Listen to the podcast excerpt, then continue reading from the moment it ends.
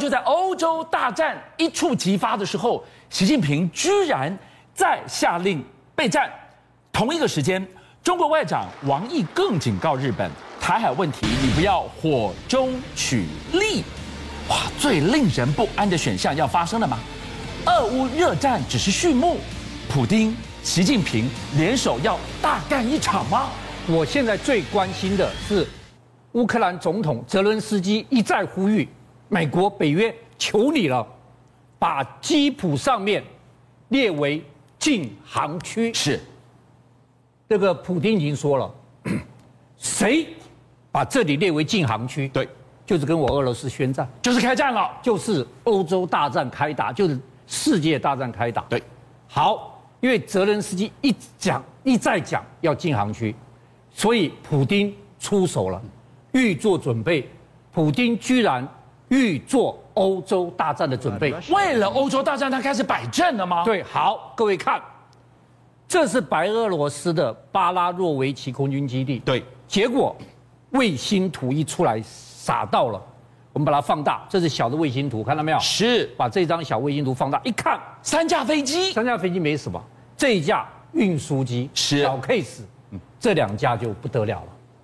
这两架是什么呢？这两架是空中预警机，是也就是空中作战指挥中心。对，这空中作战指挥中心就是要打大仗了，是打这个乌克兰，攻基辅，还动不到这两个绝命武器。我问你，我先给你讲，这一架是什么？是 A 五十，叫雄风，它是这个俄罗斯很厉害的空中预警机。是好，大家看 A 五十，它侦测距离四百公里之内，它对全部都看得到。是它可以同时追踪三百个目标，然后它可以同时指挥三十架飞机去追击不同的东西。是，而且我告诉你，它可以看到远程轰炸机，可以看到巡弋飞弹，是它可以反制电子干扰。马老师的意思是说，当白俄罗斯西部出现了这两架的空中预警机，象征着什么？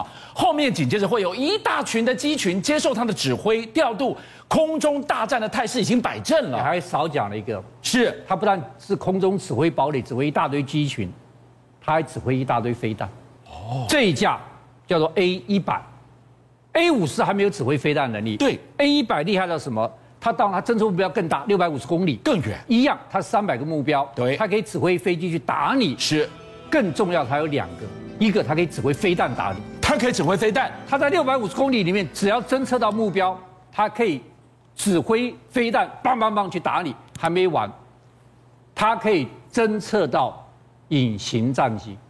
所以隐形战机冲着谁来？冲着 F 三十五来的啊。好，那所以它动用了这个绝杀武器——空中指挥堡垒，绝对不是对基辅。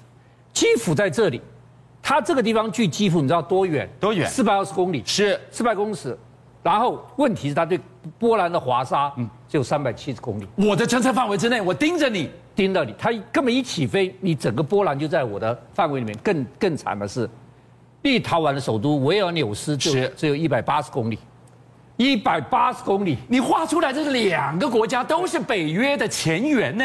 它就是告诉北约，你假如把这里弄成禁飞区，是我就跟你宣战。对，我宣战，我就告诉你，我真正练之在之的，我除了打乌克兰，我真正最想打的是立陶宛。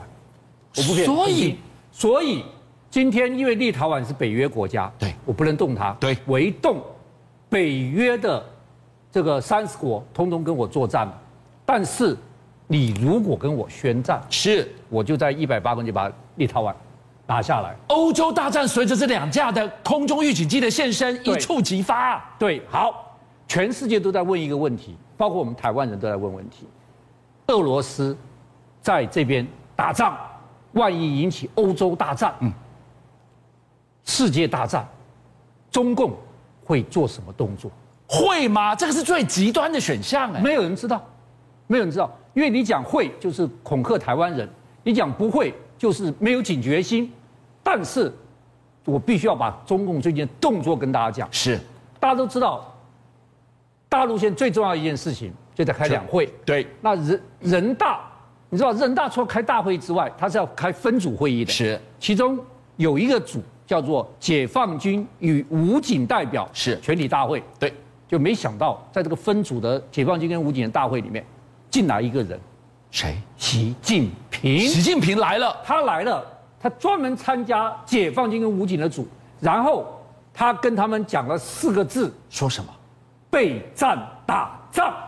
备战打仗，在对这个时间下达，对，就是备战打仗。太敏感了。他这四个字一出来，大家就在想，普京、习近平会不会双向作战？好，各位要知道，三月一号到三号，他三天做了一场小演习，对，大家都没有在意，反正三天就结束了嘛。对没想到他再宣布，三月四号到十二号在南海做大规模的演习，而且他这十二天的演习区域全部禁航。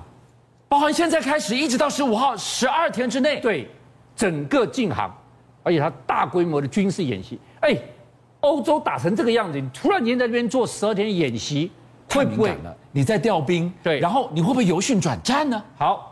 那因为他那个演习区太靠近越南了，越南一个独家记者发一个独家消息，你进去看还要付费的。是他说这个演习是找一架绝密的飞机，啊，演习是为了找飞机，他这个越南记者说，中共一架带着精密仪器的运八反潜机，掉在这个失事，掉在这个海域里面。是吗？他他有什么证据呢？好，他就说真的，所以这个演习是掩盖来找这一架飞机。好了，大家就说需要一个演习来找运八反就潜机一吗架反潜机哦，啊你，不得了！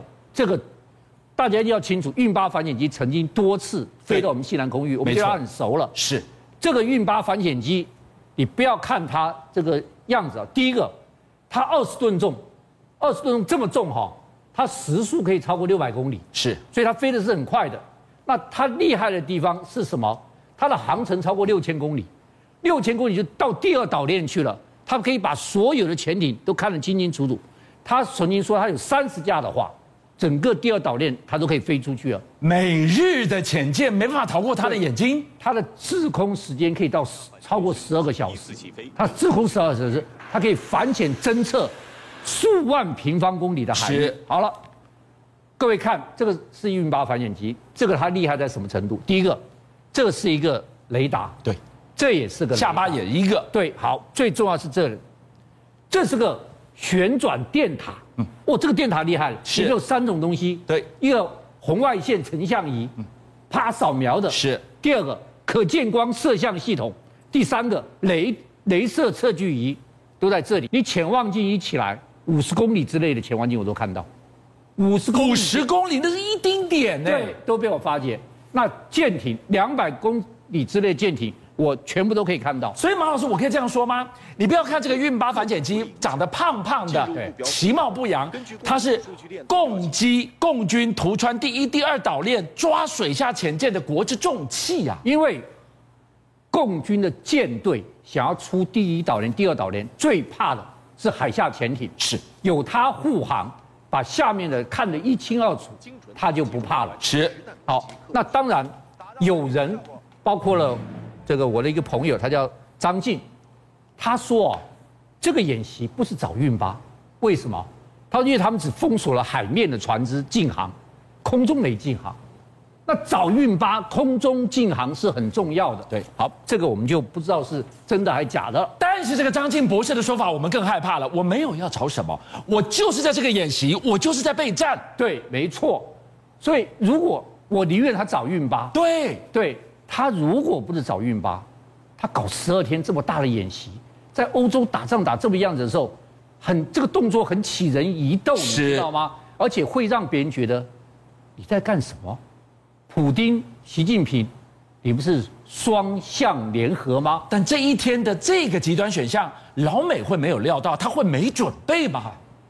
老美，你不要以为他只在看欧洲的战争，老美早就有预防哦，西太平洋会不会出事。他早就备着了，老美突然之间在夏威夷举行那个成军典礼，成什么军呢？成美国第三陆战队滨海团是，这是什么样的一支连单位？我连我都在想，美国陆战队有太多了，对各式各样什么绿扁帽啊，什么是的，怎么突然又出来一个滨海滨海团？团而且我告诉你，他总要设三支滨海团，这第一支，对，第一支就第三了，所以我好奇是三四五还是往前一二三？好，大家看，这就是陆战队滨海团嗯第一支成立，哇，这个厉害了，这个滨海团就专门应付台海危机的。我来介绍一下，一般美国的一个这个海海海陆司或团，大概是三千四百人，是它只有一千八到两千人，轻量化，轻量化，因为它远征快。好，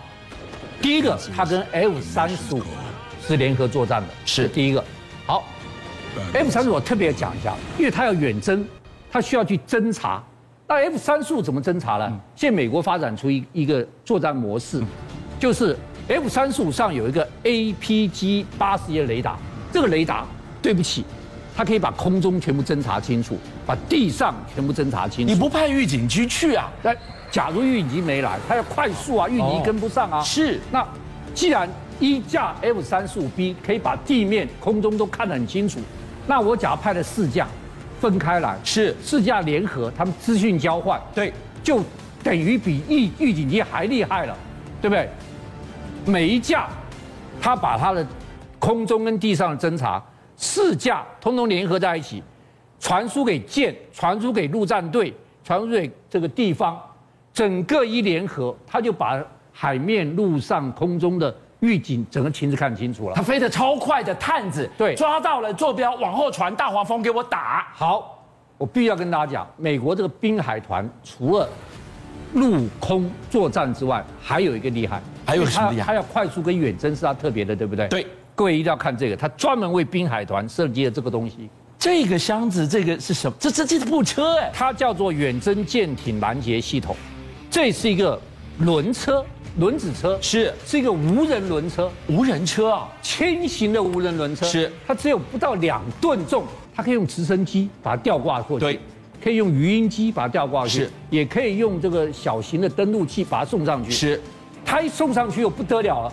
它无人遥控，然后它上面带的 NSM 反舰公路飞弹，因为这个挪威飞弹，它打击力、精准力在快速反应上面非常厉害，所以它成立滨海团之后，它对于完全瞄准西太平洋夺岛远征快速的，所以美国人并没有闲着，他是关心欧洲局势，也看着亚洲局势。